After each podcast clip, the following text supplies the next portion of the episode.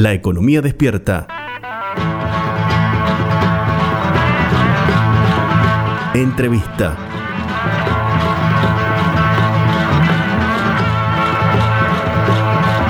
El Observatorio de Trabajo, Economía y Sociedad, que es eh, una organización que realiza distintas investigaciones en materia económica de la ciudad de Córdoba Capital, presentó un informe esta semana eh, respecto a la industria de los alimentos en Córdoba y los precios de los bienes que produce. Para hablar eh, de ese informe estamos en comunicación con un integrante del observatorio que se llama Gonzalo Ávila. ¿Qué tal Gonzalo? Muy buenos días. Javier Vicens y Laureano Martínez te saludan.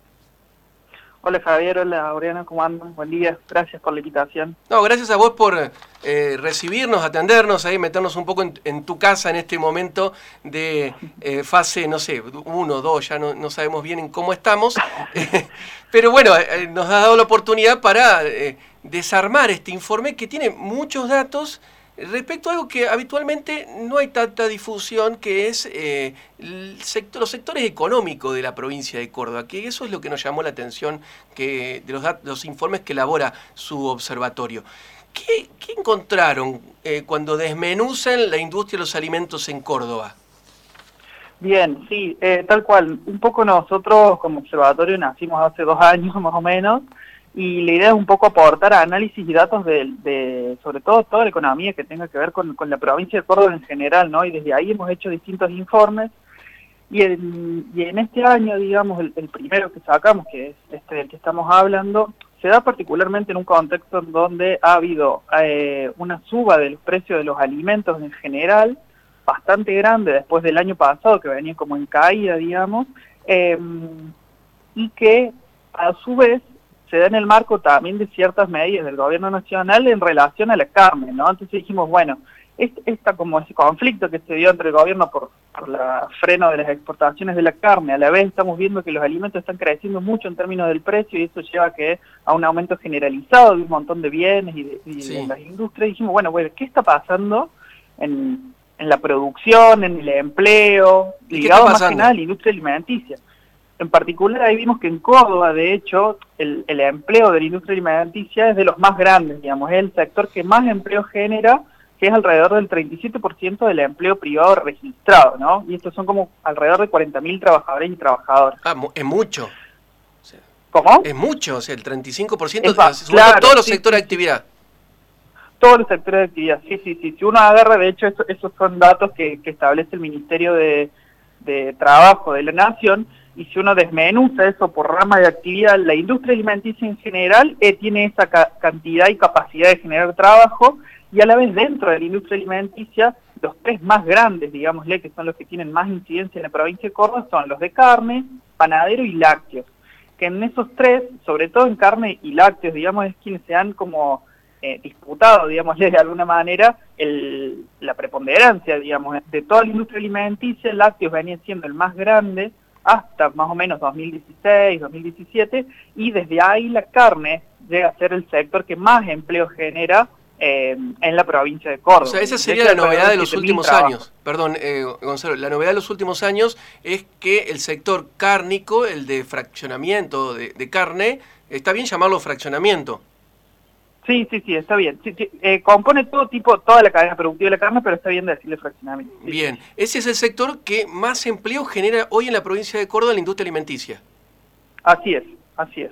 ¿Y ese cambio por qué?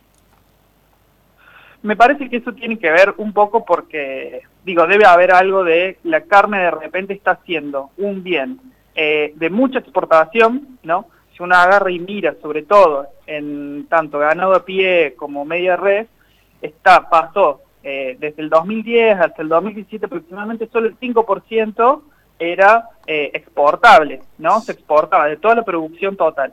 Pero ahora, sobre todo en los últimos años, 2018, 2019, lo que pasa es que la exportación de eso llegó hasta un 30% del total de la producción. Es decir, hay un salto muy grande, de un 5 a un 30% de exportaciones de carne. Y sobre todo esto está muy orientado hacia China, ¿no? Entonces también me parece que eso juega a la hora de decir, bueno, hay un sector que está teniendo mucha demanda desde uno de los principales socios de la Argentina, en particular es un sector posicionado en la provincia de Córdoba, y además que eh, en términos internacionales, digamos, es un, es un commodity, entonces eso también genera que los precios en los últimos años estén empezando a repuntar también, entonces ahí hay como una combinación de factores, ¿no? De una gran demanda de China, una gran capacidad exportadora y a la vez una gran capacidad de generación de empleo, hacen, me parece, de que el vuelco de la producción se genere eh, desde los lácteos hacia la carne. no por decir que los mismos trabajadores que estaban en lácteos se van a la carne, sino que de alguna manera son empresarios de, las industrias alimenticias están viendo que ahí es donde hay que apostar, ¿no? Bien, o sea que para, eh, para podemos llegar a, deducir que para Córdoba el cierre de la exportación de carne no es una buena noticia, de sostenerse en el tiempo, ¿no?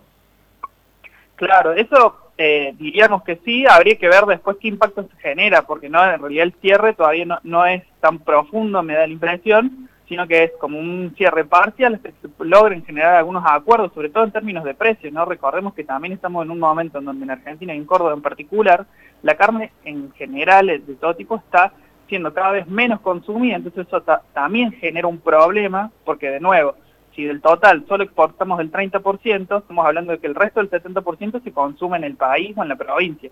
Entonces también me da la impresión que el cierre ¿no? o el, parate de las exportaciones genera un momento de negociación de ver cómo uno puede generar que no solo las exportaciones siguen generando el empleo, la capacidad productiva para seguir exportando, sino a la vez cómo hacemos que en el país se remonte eh, el consumo de carne en, la población en general, que de hecho se pasó de consumir carne vacuna a carne de pollo, eh, a pescado, como a otras cosas que antes no pasaba tanto eso. Eh, entonces me da la impresión, o por lo menos en el observatorio lo que vemos es que en realidad el parate de las exportaciones genera el momento de, bueno, pensar algo más global, ¿no? De qué manera no solo las exportaciones importan, sino también el consumo interno. Y ahí en el consumo interno, un determinante del consumo es el precio. ¿Qué encontraron en el informe que hicieron respecto al precio? ¿Indagan eh, en esta variable? Sí, sí, sí, eso también es algo que vemos, sobre todo porque desde principios de este año, de 2021, y en realidad es algo que se venía arrastrando ya en los años anteriores, los alimentos en general vienen siendo el rubro, digámosle, de, del consumo que más está aumentando en su precio, es decir, por encima del resto de todos los otros rubros.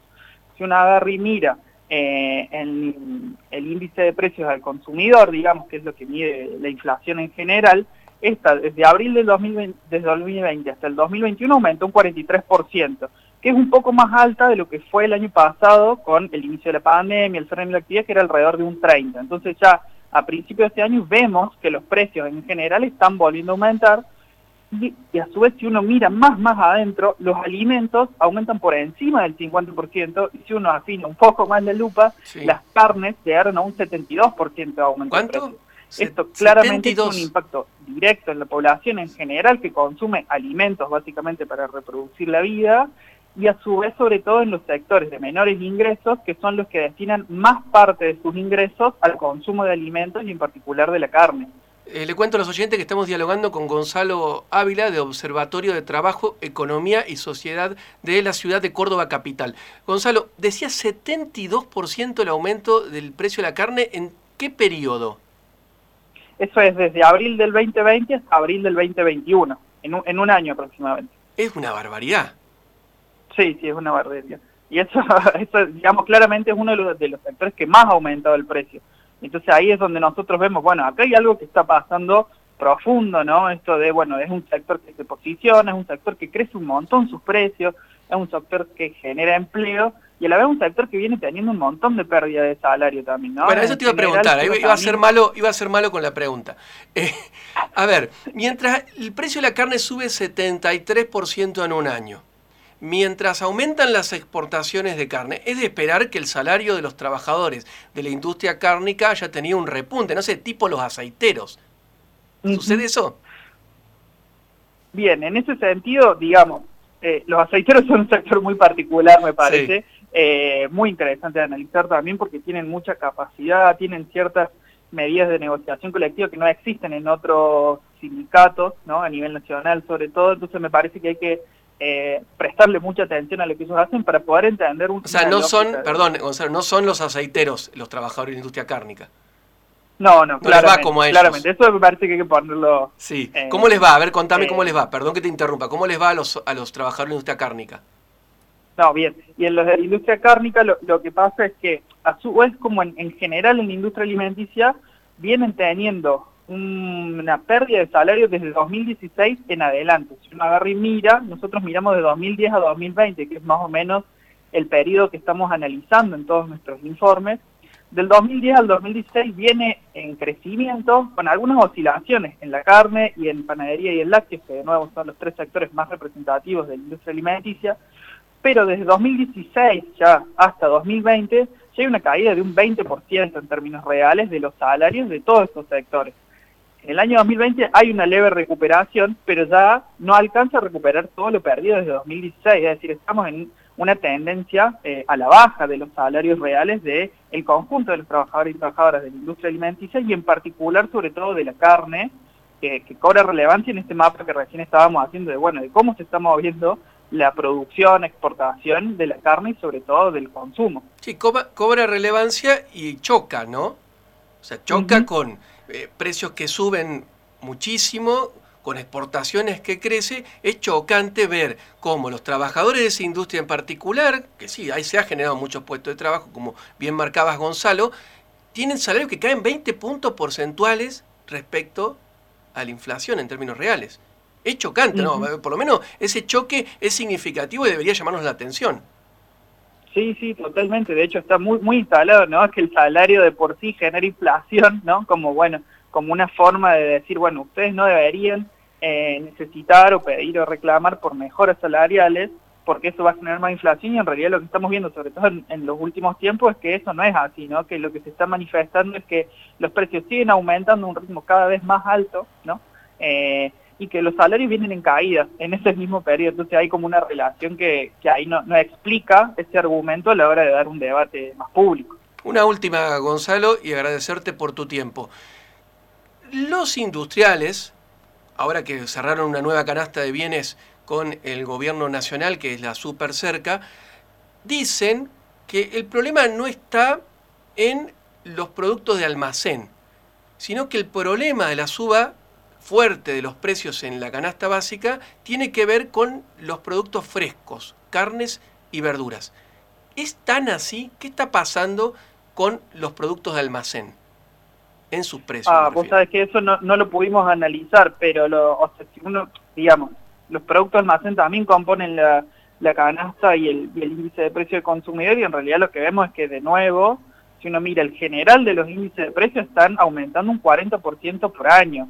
Es decir, tampoco, más allá de que las carnes y los alimentos aumenten por encima, es decir, un 50, un 70%, los productos almacén siguen aumentando en general eh, y el índice de precio que se releva en almacenes, en supermercados, tiene como una variedad de relevamientos eh, y que dentro el precio de almacén sigue estando en sintonía con lo general. Entonces tampoco podríamos asegurar, como dicen los industriales, de que los, los precios de almacenes no están eh, en sintonía con esta dinámica, sino que al contrario.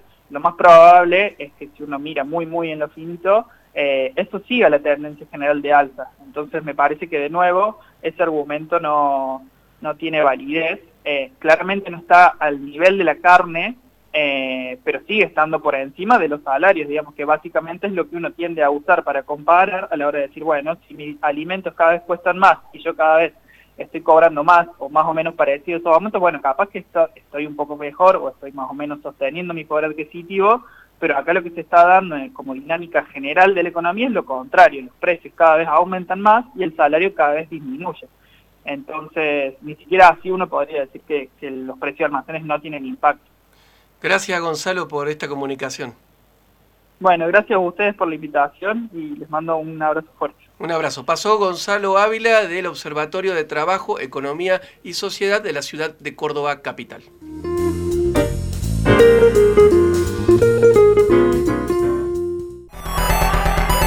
La economía despierta